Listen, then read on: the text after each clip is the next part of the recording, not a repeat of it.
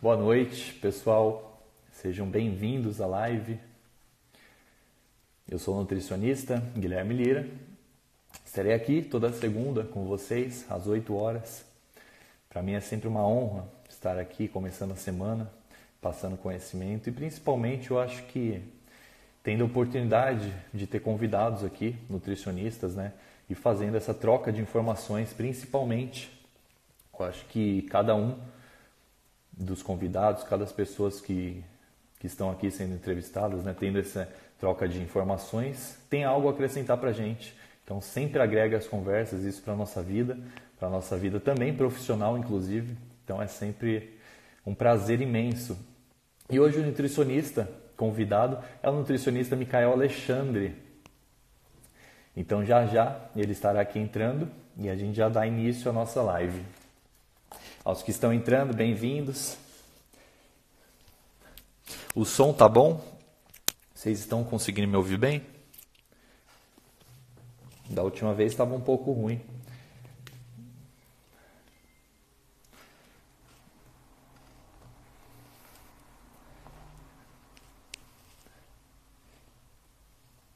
O nutricionista Micael acabou de entrar. A gente já vai dar início aqui à live. Hoje foi rápido.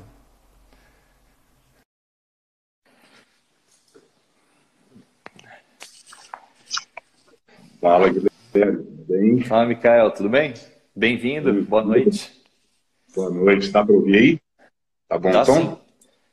Tá sim, tá conseguindo me ouvir? Tranquilo, tranquilo, dá para ouvir. Perfeito. Bom, Mikael, seja bem-vindo à live aqui da Plenitude, tá? É um prazer imenso estar aqui falando com você. Inclusive, você foi um dos né, professores do minha, da minha pós-graduação. Então, também é uma das pessoas que hoje em dia me inspiram, inspiram sempre mais a estudar, estudar, né, estar tá buscando conhecimento e aprofundar. Então, eu acho que também não só para mim, mas como outras pessoas também que tiveram aulas com vocês, também, com você que também se inspiram. Então, é um prazer imenso, tá? Seja bem-vindo. Eu gostaria que você se apresentasse também, falasse um pouco de você. Poxa, prazer é todo meu, né? Fiquei muito feliz quando fez o convite, cara. Admiro você pra caramba, principalmente por tudo, pelo trabalho que faz, você, pelo trabalho de divulgação que faz, ainda mais com os profissionais que você envolve, que são profissionais que eu também admiro, e admiro você também por estar fazendo essa transmissão de conhecimento e por você também ter muito conhecimento. Então, isso é bem bacana, que a gente consegue agregar para todos, né, o máximo possível, de uma forma coerente, com bom senso, e, e tentando desmistificar o máximo de pseudociência que é tão divulgada por aí. Inclusive, tivemos uma grande agora, que foi o Alarde, né? Foi o maior BOP. Mas ainda bem que os profissionais se juntaram para tentar rebater essas questões que já já a gente já conversa. Bom, é, no caso, meu nome é Maico Alexandre. O Guilherme chama de Micael, vai ser Maico, vai tanto faz. Uh, eu sou um Sou formado em sou, sou especializado na na pós-graduação em esportes. Tive experiência com mestrado em imunologia, onde meu trabalho foi com células imunes e metabolismo relacionados à alteração em resposta inflamatória. Então eu entendia, eu buscava entender como funcionava o metabolismo das células imunes mediante a inflamação. Onde a gente encontra bastante situação, inclusive na qual a gente vai conversar hoje, é a obesidade. E dou aula na pós-graduação. Aliás, Guilherme, qual pós que eu dei aula? Eu cheguei a dar aula para ti já ou estou dando aula na pós que você está fazendo? Já deu aula. Deu agora, eu terminei agora, né, em julho, foi de nutrição e fisiologia do exercício. Poxa, a de São Paulo? Isso. Poxa, que legal. Então, dou aula na pós de, da Uniguaçu, tá? da BBFS, da BBSFS, de nutrição e fisiologia aplicada ao exercício e emagrecimento e metabolismo na qual as aulas que eu ministro é justamente fisiopato da obesidade, nutrição para públicos especiais e microbiota e obesidade. Então, são as pautas que eu mais trabalho hoje e mais discuto a respeito. Que, na verdade, é uma das pautas que está mais em alta, inclusive. Né? Até acredito pela demanda da maioria dos profissionais ser justamente a galera que busca emagrecimento. Exato. E só pelo conteúdo das aulas, né? Dá para a gente ver que são assim dias extensos, né, de muito conteúdo, e a gente observa também que o próprio emagrecimento é algo complexo, né? Não existe Exato. só um fator que determina ali o próprio fato de você estar engordando, estar ganhando peso. Assim, existem diversos fatores aí que influenciam né, no ganho de peso corporal, inclusive que é alvo né, de estudo até hoje, né, a gente identificar esses fatores. E que é alguma coisa tão difícil também, que é de perder peso. Né? As pessoas se complicam tanto e têm essa dificuldade de emagrecer. Então, para a gente dar início, inclusive, ao nosso tema, que é de emagrecimento, dietas, né, microbiota também, que nós iremos falar, é, eu queria que você, talvez como opinião, ou realmente citasse por que, que é tão mais fácil a gente ganhar peso do que realmente perder peso. Perfeito. Uh, é até uma queixa muito comum, né? Muito mais fácil ganhar do que perder. Obviamente que assim, a gente pensa no mais fácil ganhar, mas a gente às vezes perde a percepção do tempo que a gente leva para ganhar aquele determinado peso.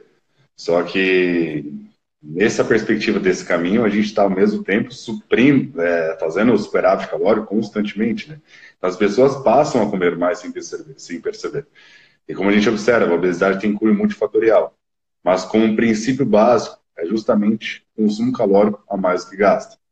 E, obviamente, com a entrada e com essa facilitação com alimentos industrializados, né, ultraprocessados, alimentos mais calóricos, fica muito mais fácil você atingir o superávit, justamente dentro dessa perspectiva, justamente por você ter oferta de alimentos com densidade calórica muito maior. E quando a gente fala de ganho de peso, fisiologicamente e biologicamente, nós fomos programados para isso. É, é cunho de sobrevivência a gente acumular mais peso, acumular mais gordura. Então, fomos programados para ganhar mais peso, justamente como uma forma de sobrevivência. O que vai acarretar durante esse processo é que a gente vai facilitando, através do quê? Maior ingestão energética, atividades ocupacionais na qual a gente gasta menos energia, como ficar mais tempo sentado, fazer tudo através de automatizado, qualquer lugar que a gente for transportar. Por exemplo, a gente está utilizando meios, a gente gasta menos energia. Então, essa balança, na hora que a gente faz a variável, é observado que o corpo ele tende a facilitar esse ganho justamente porque a gente facilita dessa forma, com, comendo mais e gastando menos. E essa resposta é assimétrica dentro do ganho e da perda de peso. Seu corpo ele se esforça para evitar o ganho de peso. Lógico que você não ganha proporcional ao que você come, mas ele se, esforça, se esforça muito menos para evitar o seu ganho de peso do que ele se esforça para evitar a perda de peso. Esforça muito mais para evitar a perda de peso. E é notório isso porque é desconfortável perder peso. A gente já começa a ter sensação de desconforto com apetite, estresse. Já para o ganho de peso, ele tende a fazer o quê? Uma mudança no gasto energético correspondente àquela ingesta calórica aumentada. Então, o desconforto é muito mais perceptível quando a gente está perdendo peso. É, exatamente. O... Sempre falo que o nosso corpo ele é muito adaptável, né? Então, nós, no período aí pré-histórico, nós tivemos uma grande adaptação que foi realmente enquanto nós caçávamos, né?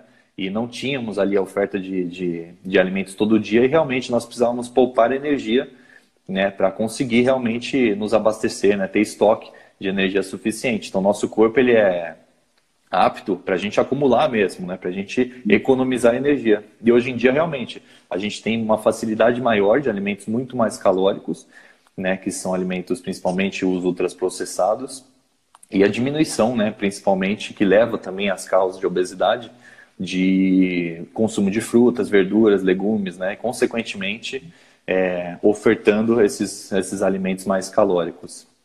E aí junta também já uma parte ligada à má alimentação, né, com esse aumento do consumo energético, junto com o sedentarismo, que também é alvo de estudo hoje em dia. Aí já dá toda essa confusão, que é esse processo né, de que a gente vai ganhando peso. Sim, essa e... ocidentalização. Pode falar, Pode perdão. Falar.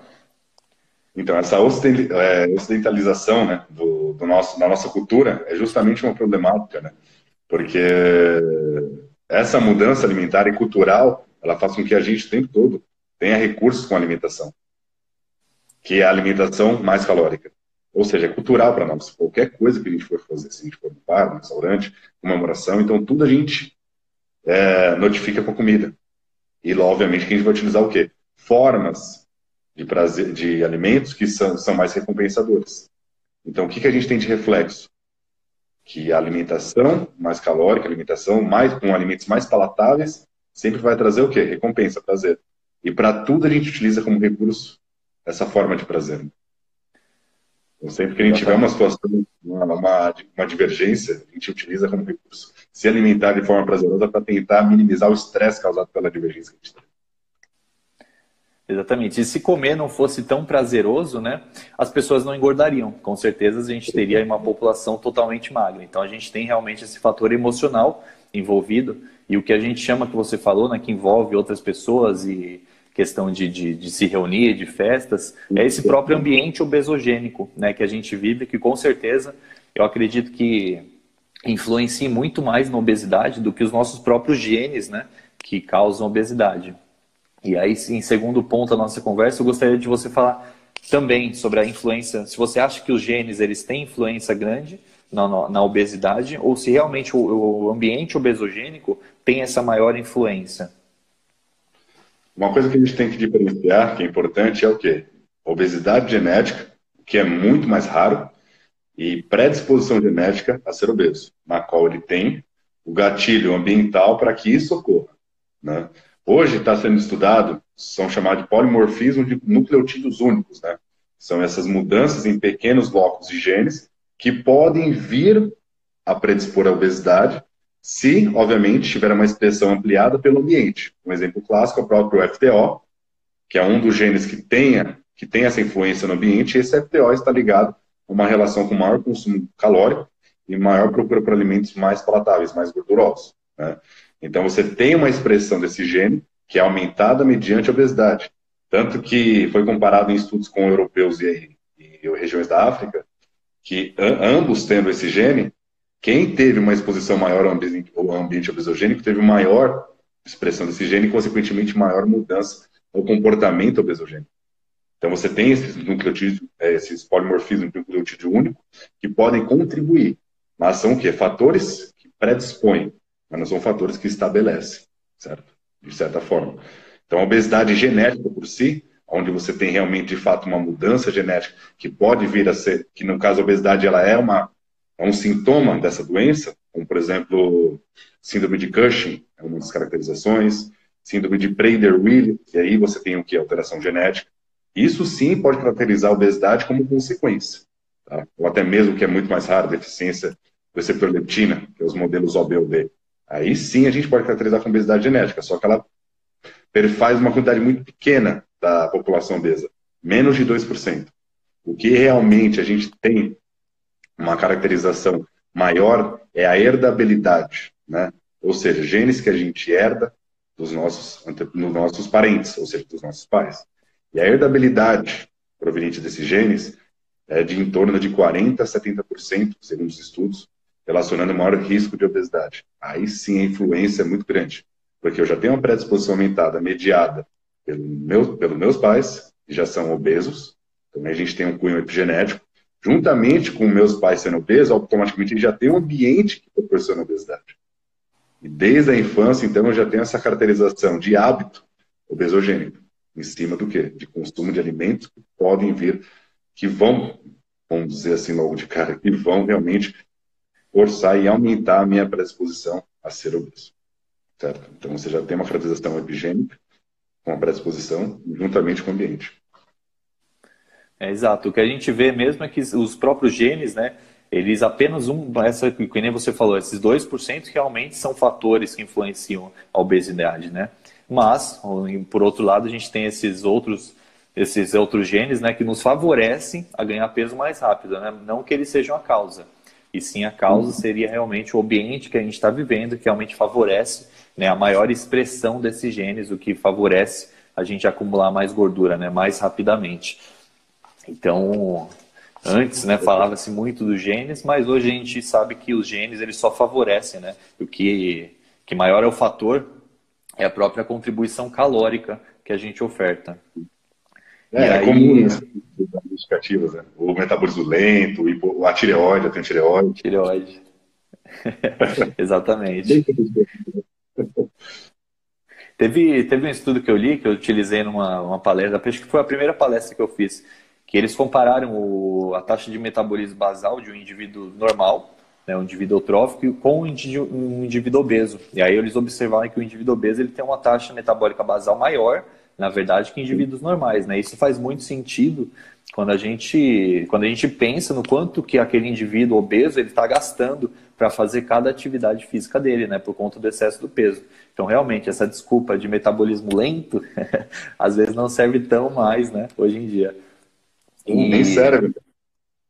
Exato. Porque você tem alteração estrutural, né? Você tem mais massa magra, mais massa gorda, apesar de massa magra como músculo e massa gorda por quilo representar um gasto calórico pequeno, porque o pessoal acha que aumentar só a massa muscular vai ter um gasto calórico grande. Não, cada quilo de massa muscular tem em volta aí de 13 calorias a mais. Então as pessoas acham isso que vai representar. No entanto, devido ao fato desse aumento desses componentes, você tem uma taxa metabólica aumentada. Não tão quanto é esperado, mas ao mesmo tempo você tem essa taxa metabólica aumentada. Então não justifica o indivíduo engordar por ter metabolismo lento. Mas é interessante esse aspecto que quanto maior o peso do indivíduo, uh, como forma de poupar energia, pelo fato do que desse componente ser custoso, ou seja, o obeso se movimentar, ele tem um custo maior pelo aumento da massa total dele, esses obesos tendem espontaneamente a diminuir esse gasto energético mediante essas atividades ocupacionais, ou seja, se movimentam menos, justamente para tentar poupar. É um efeito poupador, né? É um modelo poupador que é chamado. Então, magros acabam se movimentando mais porque o custo de componentes teciduais, né, o custo do peso, ele é menor, menor. e a, a, sobrecarga acaba sendo menor para ter um custo, para ter um gasto energético diminuído em comparação com o peso. O custo é maior. É bem legal isso que é uma forma adaptativa que o ganho de peso gera para economizar energia. E é pior porque vira um ciclo vicioso, né? É o então, nosso não é preguiça tentando... é biologia, né? Exato, é o nosso corpo tentando se defender, né? Isso acontece também nos processos de emagrecimento, né? Que a gente, quando a gente não está em processo de emagrecimento, está numa dieta norma calórica, a gente tem os nossos gastos diários ali X, né? E quando a gente começa a emagrecer, a gente começa a diminuir o que a gente chama daquele NIT, né? Que é o fator de atividade física não relacionado ao exercício. Que é como se você ficasse mais preguiçoso, né? Em vez de você subir uma escada, você sobe de elevador. Em vez de você fazer ali as suas atividades a pé, você vai de carro. Né? Então isso aí seria o NIT, que também acontece no emagrecimento né, de uma forma involuntária, que também é um dos fatores né, que auxiliam aí o reganho de peso dentro dessa, dessa transição. Exato, é, e é espontâneo, né? Então você já observa que durante o processo de emagrecimento, além de você ter aumento do apetite, espontaneamente você começa a diminuir as atividades diárias. É legal que você tem até algumas mudanças também fisiológicas no local. Por exemplo, foi relacionado que indivíduos que emagreceram, em comparação com os obesas, existe uma proteína chamada CP2 e o CP3, que são proteínas desacopladoras no músculo esquelético, fazendo expressão de energia na forma de calor. Quando a gente está no processo de emagrecimento, a gente aumenta a eficiência energética, aumentando a produção de ATP e diminuindo o dispêndio de energia, de energia na forma de calor. O que é, de certa forma, importante para que a gente tenha um custo maior de energia. Só que indivíduos que têm menos sucesso no emagrecimento têm menos dispêndio na forma de calor. Então, é um modelo de defesa que o corpo utiliza para minimizar esse, esse efeito que a restrição calórica está causando. Ou seja, está ingerindo menos caloria, o que eu vou fazer? Eu vou gastar menos. E como eu vou fazer isso? Diminuindo a atividade desse cara no dia, fazendo esse cara ficar mais preguiçoso. É, ao contrário, o próprio exercício físico, né? Ao contrário, ele aumenta também né, a, a expressão das UCPs, né, o que nos gera um maior gasto energético e até uma maior, não só expressão, mas como síntese né, de, de UCPs, além de alguns alimentos, né, alguns outros fatores. E aí a gente tem. A... Desculpa, pode falar. É que o exercício aumenta agudamente, mas cronicamente não. É o que é chamado de eficiência biomecânica, ele chama. É justamente porque na adaptação do exercício, para você obter melhor eficiência no processo de contração muscular, ou qualquer que seja o processo de performance, o exercício ele passa a produzir mais ATP como forma de eficiência e automaticamente diminui o CP cronicamente. Agudamente, sim, ocorre aumento do CP, mas cronicamente tende a diminuir como uma eficiência mecânica e, consequentemente, você acaba diminuindo esse dispêndio energético que você teria, que você tem no início, que é os processos de adaptação do exercício. Não, perfeito essa colocação. E Exatamente, né? Quanto mais eficiência a gente tem, né, energética e mitocondrial principalmente, menos é a nossa produção de calor. Então, menos eficiente fica o nosso processo de emagrecimento. E ah. eu gostaria que você falasse também sobre os mediadores de apetite num processo de emagrecimento, né? Por que, que a gente sente tanta fome quando a gente começa a emagrecer, né? E o que, que isso causa no nosso corpo? Quais são as contribuições? É, e isso é bem importante, né? porque é paradoxal no início do processo, no ganho de peso ele é paradoxal, né? porque o que a gente espera no seguinte caso é o quê? Durante o ganho de peso, obviamente que a gente vai aumentando o tecido adiposo, e ele é um dos responsáveis por produzir um dos hormônios mais importantes nesse processo, que é a leptina. Lembrando, o hipotálamo é o nosso centro principal de regulação, que é chamado sete ponto hipotálamo. Ele é a nossa balança corporal. Então, ele que vai entender o que está acontecendo e vai tentar, regular o máximo dentro da programação da, que, aquele, que ele tem daquele peso. No entanto, no decorrer do ganho de peso, ele vai adaptando a sua programação. Certo? Só que quando essa, esse ganho de peso ele começa a se tornar problemático, onde a gente tem o quê? Os processos inflamatórios envolvidos, como hipóxia e, consequentemente, necrose do adipócito, excesso de insulina, excesso de leptina. Isso por si, juntamente ao processo inflamatório, começa a causar resistência a esses componentes, que são extremamente importantes para que haja o quê? Haja o controle da apetite. Então, no hipotálamo, a leptina já fica mais resistente, a insulina também já fica mais resistente, e, consequentemente, o controle da apetite fica prejudicado. E, por outro lado, na, micro, na, na região intestinal, na microbiota, com o decorrer de uma alimentação ocidentalizada, baixa em fibra, rica em gordura, você diminui bactérias que são produtoras de ácido graxo de cadeia curta. Esses caras, como butirato, propionato, acetato, são extremamente importantes para atuar em uma célula chamada célula L, ou célula interendócrina, na produção de peptídeos gastrointestinais sacietogênicos, GLP-1 e o peptídeo YY. Então, além de você ter um prejuízo na resistência hipotalâmica de mediadores que podem ser que são importantes para regular o apetite, você automaticamente tem também alteração na sua microbiota que pode vir a causar diminuição dos peptídeos gastrointestinais e, consequentemente, também interferir no apetite, fazendo, fazendo com que esse indivíduo tenha mais fome. No processo de emagrecimento já ocorre o contrário. Você começa a ter uma diminuição expressiva de leptina, a insulina também cai devido à mediação da dieta que você vai fazer. Mesmo com a sensibilidade, o sensor de alteração de leptina e insulina, ele acaba sendo assimétrico. Ou seja, quando sobe demais, ele tem uma certa flexibilidade e ao mesmo tempo ele desempenha uma resistência, mas quando desce demais, ele já tem um modo de defesa mais agressivo. E esse modo de defesa mais agressivo qual é? Aumentando a fome. E automaticamente essas alterações também geram alteração no gasto energético. Só que, obviamente, que a variação do gasto energético na perda de peso vai depender do quanto de peso esse indivíduo está perdendo. Então, se é uma perda de peso mais modesta, a variação, diminuição do gasto energético, ela tem que ser um pouco mais sutil. Mas se é um indivíduo que já perdeu 30 quilos, aí você tem uma variação de gasto energética considerável. Vídeo estudo lá, o, o grande perdedor, né? Biggest Loser.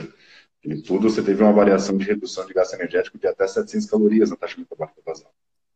Mas quando a perda de peso é mais sutil, essa variação ela tem que ser um pouco menor. O que implica mais no processo de emagrecimento é o aumento da fome. Esse é o principal fator que acaba prejudicando esse processo, é o que acaba, é, é o que acaba complicando o processo. O exercício ele está aí justamente para nos ajudar a minimizar esse processo inflamatório e até, agudamente, proporcionar, como o exercício moderado faz, esse controle do apetite, que é o famoso efeito do exercício.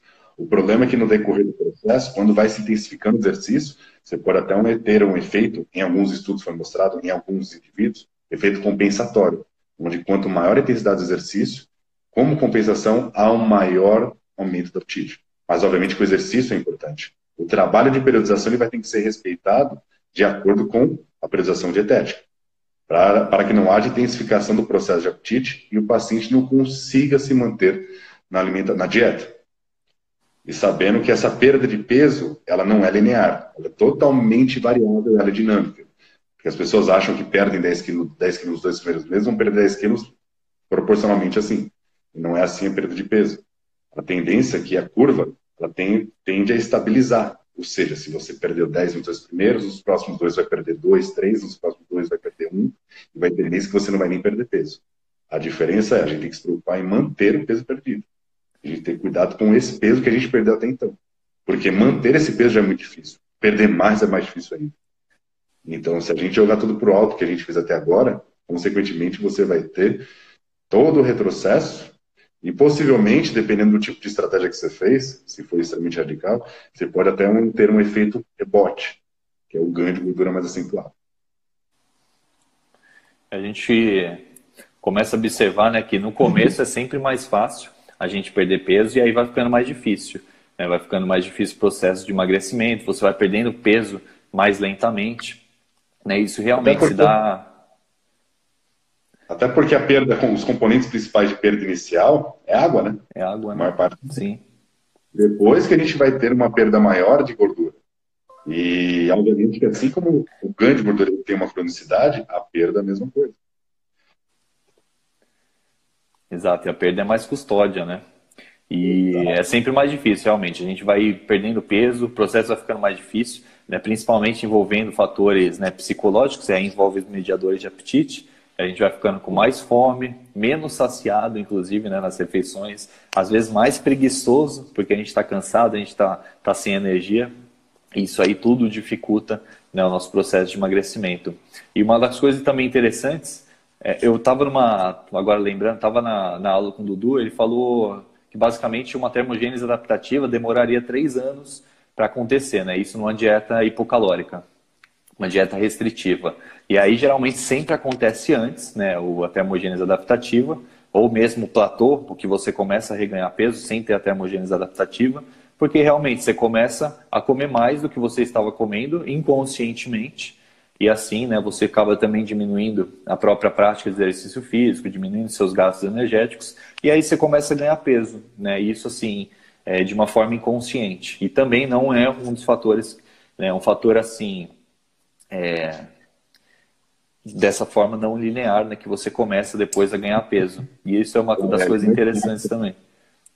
É, ele demoraria muito mais para chegar no platô, né? E é legal que você citou também essa diminuição na, na nossa movimentação, né, no nosso NIT.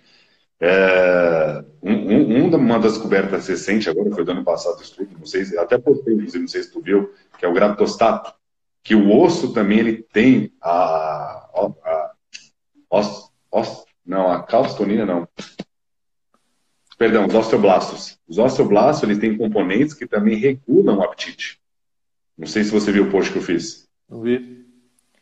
Legal que é o seguinte, eles, eles, esses efeitos foram independentes da leptina. Como foi feito o estudo? Eles separaram dois, é, dois grupos de animais e observaram que no grupo que eles colocaram um peso no animal, esses animais comiam menos. Por quê? Porque serviu como um sensor para dizer que o peso dele já estava, num, de uma certa forma, um peso alto. Então, o que, que eles observaram? Que nos indivíduos que fizeram essa analogia, que ficam mais tempo sentado e, ao mesmo tempo, tende a ter esse comportamento mais inerte, tem uma alteração no apetite para cima. Enquanto os indivíduos que andam mais, que têm essa movimentação, inclusive durante os períodos ocupacionais, eles tendem a ter um apetite menor. Isso visualizando em animais. Porque esse peso que faz essa sobrecarga no osso é sinal de que o peso já está aumentando, então o osso ele manda um sinal pro hipotálamo para controlar o apetite, que é o chamado gravitostato. Então parece que também, além da, do tecido adiposo, no tecido ósseo, há um sensor que pode regular a fome. E esse sensor é mediado diante da sobrecarga que ele possui. E, na, e a maior parte dos sensores está na região inferior do corpo, né? onde você tem, onde eles observaram maior expressão. Então a gente é observa. E é justamente esse comportamento que acaba intensificando, o comportamento sentado, acaba alterando o nosso comportamento alimentar. Exato. E a gente observa justamente agora, né? A gente tem vários fatores envolvidos num processo de ganho de peso ou de perda de peso, né? É sempre mais difícil por conta desses fatores, porque realmente o nosso corpo sempre tenta se adaptar a gastar menos. Né? Sim, sim. Então, principalmente, eu acho que o quesito da fome é o principal quando a gente, quando a gente pensa numa dieta de emagrecimento. Né? A fome aumenta mesmo e, e a, gente não fica saciado tão facilmente. Né? E o pior, né? quando a gente volta a comer, essa, esses mediadores de apetite ainda estão alterados por um longo tempo. Né? Então, não é uma coisa aguda, não é uma resposta aguda. Né? A gente observa aí alterações também a longo prazo, dessa, por exemplo, de dietas muito restritas justamente porque ele tenta recuperar o que? O que foi perdido. E parece que um dos balanços que ele faz de recuperação é. Pensar que a gordura e a gordura tem importância, sim, mas um dos balanços que ele faz da recuperação é a massa magra. Então, ele só vai parar de, ganhar, de induzir a hiperfagia no indivíduo quando essa massa magra for restabelecida. Só que dentro desse processo, o ganho de massa, de massa gorda, ele acaba sendo compensatório. E às vezes tu acaba ganhando igual ou mais do que tu tinha antes, só que ainda se mantém hiperfagia porque aquela massa magra que você perdeu, ela tende a demorar um pouco mais para retornar aos níveis normais. Entenda, massa magra inclui não só massa muscular, mas outros tecidos também que são diminuídos com o processo de emagrecimento, inclusive a massa óssea, inclusive o balanço hídrico. Então ele tende a retornar esses níveis, certo? Exato, e a gente só para de comer realmente quando a nossa ali, nossa massa muscular, né, volta a se estabilizar do jeito que ele era antes, né, da gente começar a fazer essas dietas muito restritas. E ter, aí vem outro ponto importante também. Oi? Aí o ganho de gordura vem junto, né, vem compensatório. Esse é o problema. Pior ainda, às vezes. E a gente Exatamente. vê outro problema também, né? Numa dieta, por exemplo, de, de, perda de gordura, perda de peso, é realmente a não prática de um exercício que conservaria a massa muscular, certo? A gente uhum. sabe hoje que a perda de massa muscular, ela também é associada a uma maior, uma maior diminuição do nosso gasto, da nossa taxa metabólica basal. Então é um dos fatores também, né, que prejudica o processo de emagrecimento, a gente não conservar a nossa massa muscular. Sim, é importante porque já tem estudos mostrando que o exercício físico ele tende a ter um, uma, um processo de aderência à dieta muito melhor, muito melhor. Então, os pacientes eles tendem a ter, até por questões psicológicas, né, os pacientes tendem a estar muito mais motivados, até pelas, pelas resoluções que o exercício traz, como seu efeito anti-inflamatório, como também a produção de endorfinas. Então, tudo isso que pode vir a suprir e melhorar as questões relacionadas ao prazer. Até porque boa parte do nosso comportamento é mediado por recompensa. A gente fala das alterações do apetite, mas muitas das vezes que a gente toma como atitude para determinado tipo de situação é mediante recompensa, é prazer. Tanto que esse fator hedônico, né, que é o chamado, que é o fator recompensa, é alterado no obeso. Quer falar alguma coisa? Não, pode falar. É alterado no obeso. Tanto que, o que já foi observado, inclusive, que indivíduos obesos têm menor expressão de receptores dopaminérgicos em regiões como mesolimpo, como limpo, como estriato, que estão relacionados ao fator recompensa. Inclusive, tem essa ligação com, a resposta hipotalâmica, tem essa ligação com a resposta hipotalâmica. A resistência insulina também, que não, ela não só medeia os efeitos no hipotálamo, mas também nessas regiões que estão associadas à recompensa. Isso também prejudica as respostas ao fator de recompensa, tanto prejudica até a produção de um outro fator que é extremamente importante para a neuroplasticidade, que é o BDNF, e aparentemente a, a, a inflamação de baixo grau também demonstra diminuição na produção de dopamina, na disponibilidade de dopamina extrasináptica, ou seja, você tem disponibilidade menor de dopamina. Esse indivíduo já tem um receptor, uma quantidade de receptor menor, prejudicado, uma quantidade menor de dopamina extrasináptica, o que cada vez prejudica ainda mais a resposta da recompensa. O que ele faz para tentar intensificar isso, para tentar compensar isso? Comer. E o exercício ele proporciona melhoras nesse fator de recompensa, tanto por sensibilidade, por diminuição do processo inflamatório e também pela atividade do próprio exercício. Tanto pela atividade de endorfinas, resposta dopaminérgica e, consequentemente, melhora no fator de recompensa. Assim, não sendo compensatório o efeito do, da alimentação para que o obeso recorra a esse fim. O exercício ele tem características não só metabólicas, mas também comportamentais, muito importantes para tentar diminuir e amenizar esses efeitos e controlar melhor a alimentação do indivíduo. Eu acho que eu acredito que quanto mais a gente tem um gasto, né, mais atividade física, melhor é realmente esse nosso sistema, né? Principalmente um sistema de equilíbrio no nosso corpo, né? Que a gente se adapta realmente àqueles esforços que nós estamos fazendo. E não, é interessantíssimo isso que você falou, realmente. E eu queria que você falasse também, por exemplo, a gente hoje em dia sabe que a obesidade ela é considerada uma doença, né? uma doença de inflamação crônica né, de, de baixo grau. E aí ela gera diversas implicações, e justamente implicações que quanto mais você tem aí essa hipertrofia do adipócito, mais fica difícil o processo de emagrecimento. Ou seja, quanto mais obeso você é, mais dificuldades você vai ter nesse processo de emagrecimento. E eu queria que você falasse um pouco assim sobre, sobre um dos né, esses fatores que influenciam né, própria inflamação. Em relação, em relação às comorbidades geradas ou que essa inflamação pode gerar, né? Qual que é as complicações que, pode gerar? Bom, na hipertrofia como a gente sabe, temos hipóxia da hipóxia e, consequentemente, necrose, né? E, ao mesmo tempo, que a gente pode correlacionar também com a questão intestinal, é permeabilidade intestinal. O que, que é isso? Quando a gente tem uma, uma alimentação ruim, alimentação ocidental, baixa em fibra e gordura, o que, que acontece? Alterações na composição da microbiota, que isso gera o quê? Diminuição nas junções do epitélio intestinal, junções do, do enterócito. E essas junções, elas são, então, divididas por enfraquecimento e facilita a permeabilidade. Essa permeabilidade, quando a gente fala de microbiota, a gente tem uma regulação extremamente fina ali, que é onde a gente tem uma regulação na qual os, os, o microorganismo não se juntam com o epitélio. Não é viável que isso aconteça.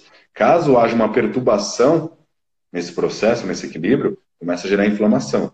E essa inflamação não é somente no intestino, mas essa inflamação também pode se tornar sistêmica.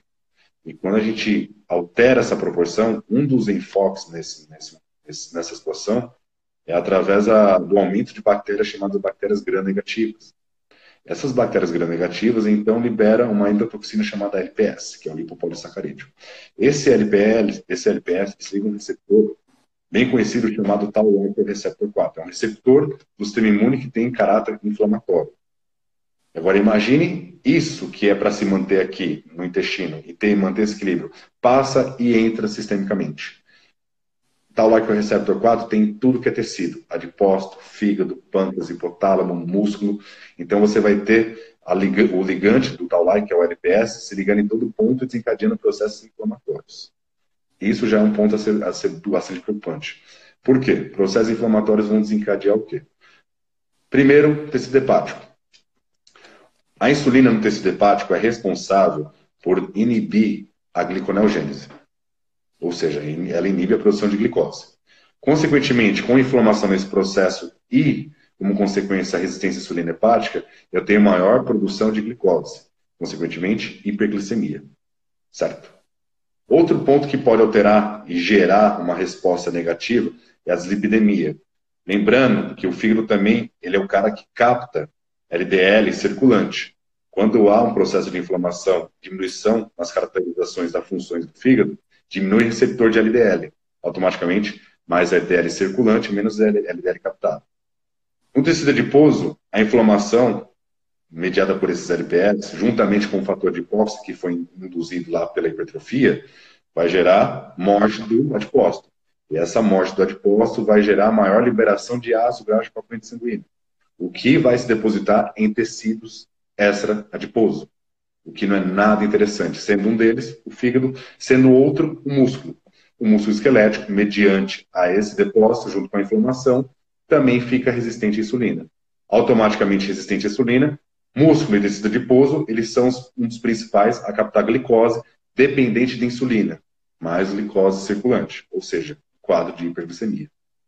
Outro ponto é esses processos inflamatórios no pâncreas. Esses processos inflamatórios no pâncreas, como depósito de, de gordura e inflamação mediada por tal lacto receptor 4, acontece o quê? Maior destruição das células pancreáticas, o que caracteriza a diminuição da produção de insulina a longo prazo. Para indivíduos mais suscetíveis, pode vir a desenvolver diabetes tipo 2. Por fim, para resumir, hipotálamo também entra LPS, também depósito de gordura, o que caracteriza uma inflamação, ativando células ali na região cerebral chamada microglia.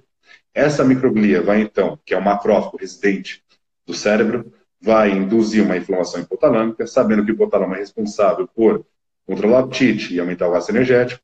Isso fica prejudicado, aumento do apetite e maior descontrole no processo de fome.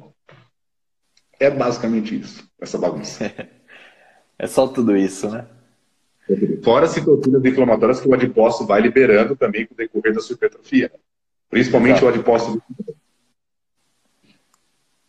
É, quando a gente tem a hipertrofia né, do adipócito, a gente tem aí diversas, diversas funções alteradas. Né? Uma realmente é que nem você falou, é o caso da hipóxia.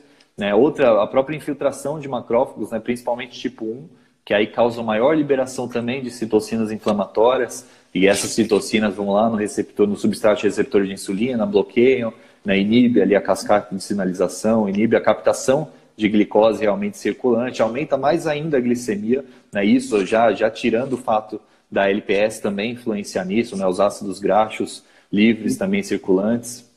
Nós temos também o quadro de hiperlipidemia, né, que causa Aí já vem diversas outras doenças associadas à obesidade, né? Por exemplo, hipertensão, né? doenças cardiovasculares em geral, aterosclerose, justamente por essa hipertrofia do adipócito, né? gerar maior liberação de, de, de citocinas pró-inflamatórias, e aí, por exemplo, atacando o, o vaso ali do endotélio, né? causando disfunção endotelial, consequentemente aterosclerose, causando, por exemplo, a hiperlipidemia, né? causando aí maior é, ativação do sistema nervoso simpático, causando aí aumento da, da aldosterona, né? Então tudo isso é, propaga, né, a maior também a maior causas a doenças cardiovasculares. Então a gente a tem uma obesidade. A insulina o pessoal critica, mas ela é importante também para aumento da produção de óxido nítrico, né? E a resistência endotelial dificulta isso. Menor óxido nítrico, menor vasodilatação. Fora que a insulina no, nos rins também aumenta a reabsorção de sódio, maior ativação do sistema renina-angiotensina, como você citou, com consequência também do sistema nervoso parasimpático alterado, que também aumenta a captação de sódio e, e induz a vasoconstrição periférica. Então, a gente observa que tem várias características que podem vir a ser problemática. E o próprio, a própria glicemia, hiperglicemia, né? Mediante uma situação inflamatória que ela faz glicação com a hemoglobina, e a formação que a gente chama de hemoglobina glicada, que a gente verifica nos exames, ou subproduto de glicação avançada, que é uma espécie de molécula extremamente tóxica que causa lesão no endotélio, facilitando a agregação de LDL, justamente porque esse LDL está circulando e reagindo com outras espécies reativas de oxigênio e formando a agregação plaquetária. Que é o que a gente chama de do LDL oxidado, né? Ele é oxidado, levando ali a maior maior fator ali da placa de ateroma. E aí a gente tem realmente essa informação, né? Quanto maior é o tecido adiposo, quanto mais hipertrofia aquele, adip... aquele tecido adiposo é... gerar, maior é o caso de inflamação e maior são as consequências geradas por essa inflamação. E, e agora, como a gente já citou a parte da microbiota, eu queria que você falasse qual que é a relação da nossa microbiota intestinal com a obesidade. Ela é um fator chave para que a gente emagreça ou não? É só um fator é, que difere de uma é pessoa. Só tem uma microbiota de magro, tranquilo, está resolvido a verdade. É, é fácil. Fácil, é muito fácil. Fazer cepa de magro e cocô de magro está tudo certo. É muito discutido hoje né, a microbiota com obesidade, justamente para a gente tentar achar uma relação. A gente tem algumas taxonomias né, que podem vir a justificar, só que qual que é o principal problema disso? causa, consequência, se a gente não sabe se é causa, efeito, ou se é consequência do processo da obesidade. Tanto que em indivíduos que fizeram cirurgia bariátrica, eles tiveram mudança taxonômica pela perda de peso, certo? Então parece que a obesidade, a mudança taxonômica da microbiota, ela é consequência junto com a alimentação que induz a obesidade e, consequentemente, do perfil que induz obesidade, certo?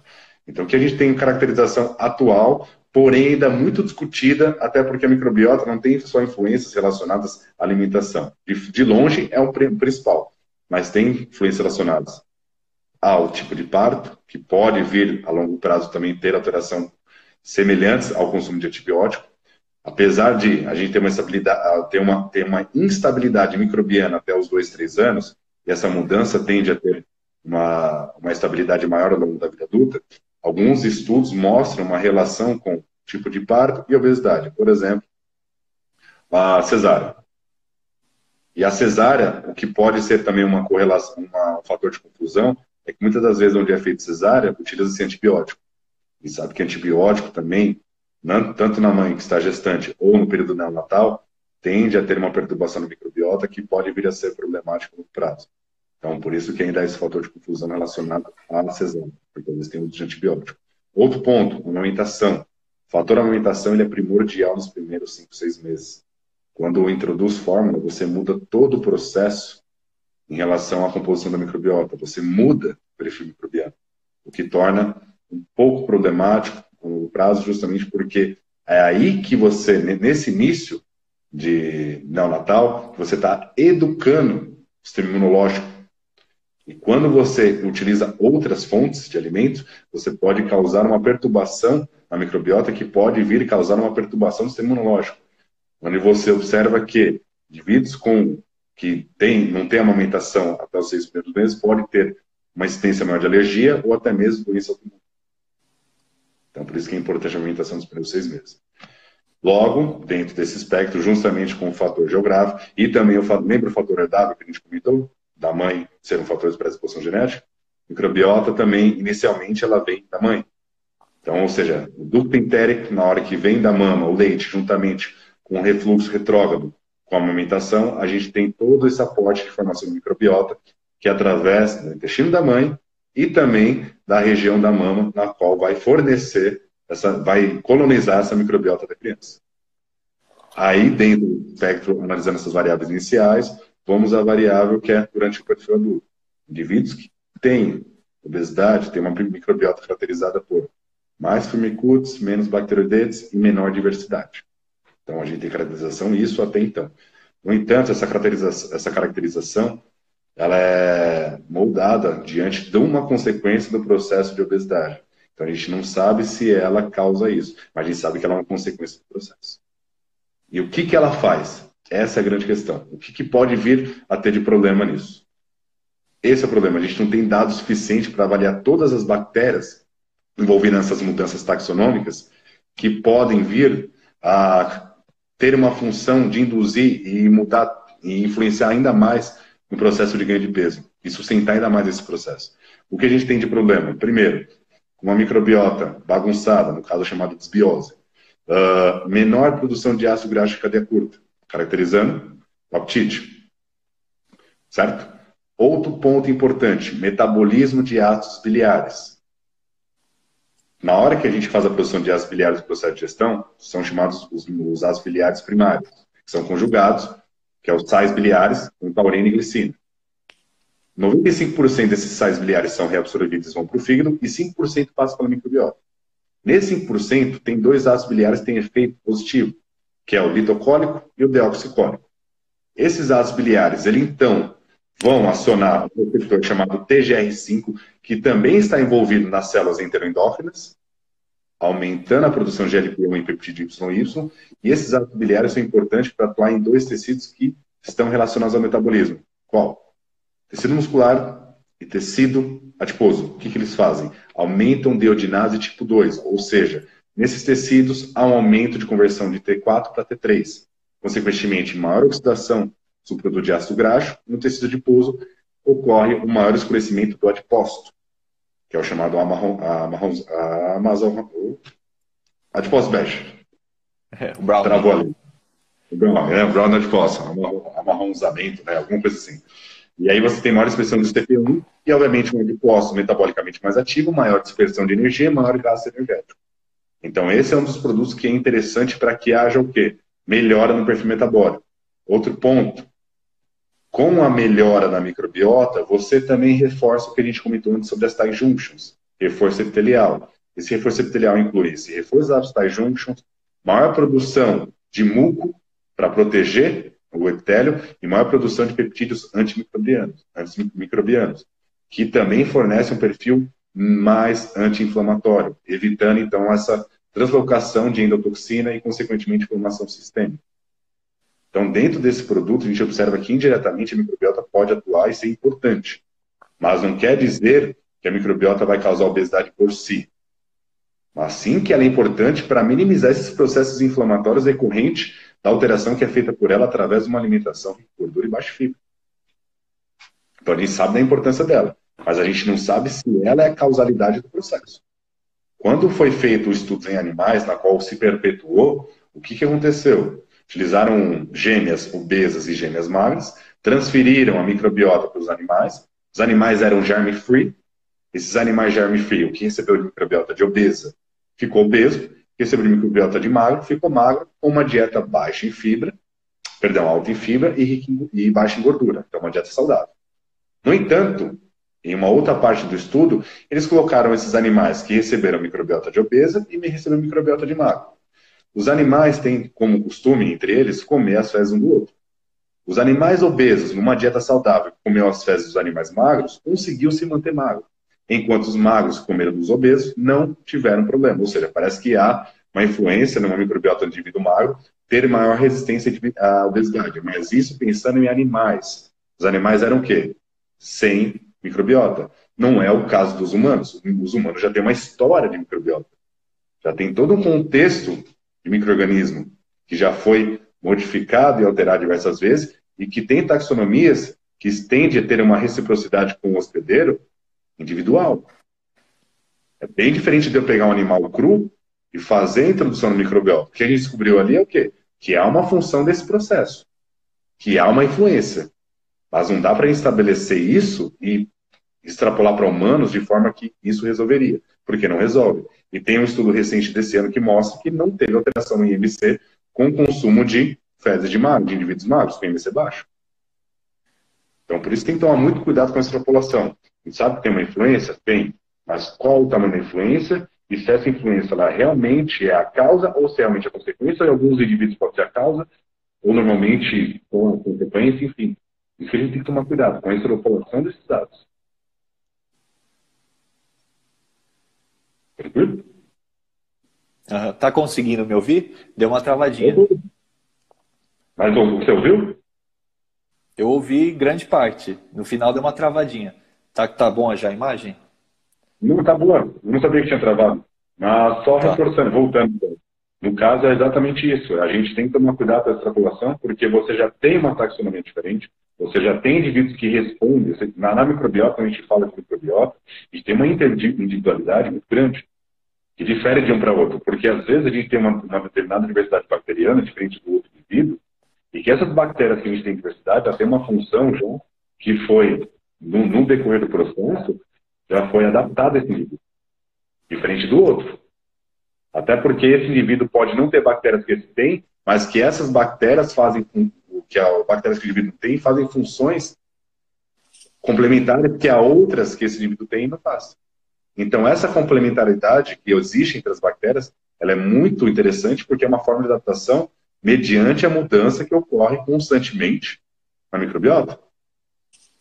Por isso que a diversidade ela está associada a melhoras da saúde, porque você tem uma chamada, um fenômeno chamado redundância funcional, que é onde a gente tem um espectro de microbiota que faz, mesmo que as mesmas funções, mas caso haja pequenas perturbações nessas populações, tem bactéria fazendo o que outra bactéria faria. Aí, quando menor a diversidade, maior a suscetibilidade desse indivíduo de desenvolver algum problema. Maior, como correlações. Mas não quer dizer que isso não pode se tornar adaptado. Por isso que é muito bom tomar cuidado em extrapolar isso. Porque o pessoal está conceitando desbiose hoje à torta direita. E não é simples assim. Sabemos que o obeso pode ter desbiose? Pode. Pode ter alteração microbiota? É provável que sim. Mas não quer dizer que só ficar tratando a microbiota eu vou resolver o caso melhor forma de você resolver o caso é melhorar a alimentação desse cara, melhorar o estilo de vida desse cara. E, principalmente, emagrecer esse cara. Porque o perfil de microbiota associado ao magro, porque o magro é magro. E até hoje a gente não conseguiu identificar né, a melhor microbiota possível, né, aquela microbiota perfeita. Então, realmente, a gente não sabe quais, quais individualidades né, tem de uma pessoa para outra. Às vezes a minha microbiota é totalmente diferente da sua e isso não, talvez não seja prejudicial, né, apenas diferente. A gente tem microbiotas diferentes e, e absorções, né, e, e outras funções do nosso corpo também diferente. Então, realmente falar que você alterando a microbiota ou um tipo de específico, né, de bactéria alteraria a microbiota e te faria emagrecer é totalmente assim redundante, né? Não tem sentido. É equivocado demais. Até porque a melhor, a melhor microbiota é uma microbiota que não te dá problema. Se ela não te dá problema, ela já é a melhor. Não se mexe no time que está ganhando. Né? Exato. E você acha que é válido ah, para indivíduos obesos, pensando na regulação da microbiota, você acha que é válido a suplementação de probióticos, não para emagrecer, mas para facilitar o processo de emagrecimento? Ou mesmo a uhum. saúde como um todo? Vamos dizer que não vai ter influência. Eu acho que é válido você trabalhar melhora na dieta. Possa ser que algumas situações de probióticos você possa utilizar. Por exemplo, hoje um dos probióticos mais usados é a quemança mucirifila, só que ainda não está disponível para consumo. Mas hoje é a que melhor apresentou resultado diante de alterações como, por exemplo, diabetes. Então, como disglicemia, disglicemia, perdão, a arquemância é uma das bactérias que tem mais evidência hoje. Então, nesse caso, níveis diabéticos, pode ser interessante. Para alterações como, por exemplo, doenças hepáticas, tem estudos também com, com probióticos que também mostram melhora. Mas, assim, entenda que o uso de probiótico ele vai ser benéfico, de certa parte, né, limitadamente, enquanto você usa. Mas nada adianta ficar só socando bactéria, que muitas das vezes é muito conflitante os estudos, divergentes os resultados, sendo que o mais importante é melhorar o quê? A minha microbiota nativa, com alimentação. Então, pode algumas vezes ser interessante? Pode, mas não é muleta. O principal é arrumar alimentação. Eu não vou ficar atacando probiótico, sendo que eu tenho que arrumar primeiro o que o cara tem de problema que é a causa, que é, um, que é uma, uma das concepções que a gente tem ali, de arrumar a alimentação do cara.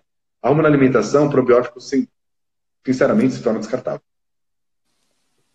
A gente sabe que a própria alimentação modula a nossa, a nossa microbiota intestinal, né? Então, realmente, não adianta a gente suplementar um probiótico sem realmente aquele indivíduo não mudar os seus hábitos alimentares, porque aquela microbiota vai continuar sendo danificada, né?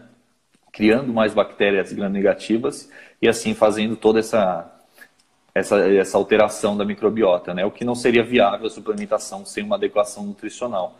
Às vezes, para uma fase aguda, né, seria interessante, mas junto com acompanhamento, né, junto com um direcionamento nutricional também.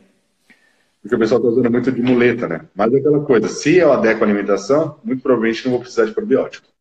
Justamente Exato. porque mais importante é o fornecer substrato para aquelas bactérias que está realmente em uma certa, em uma certa perturbação, para que as bactérias boas, as comensais e as benéficas, se perpetuem e entenda. A, micro, a microbiota é uma competição bacteriana o tempo todo. É uma competição de micro-organismos, né, no geral. Não tem só bactéria lá.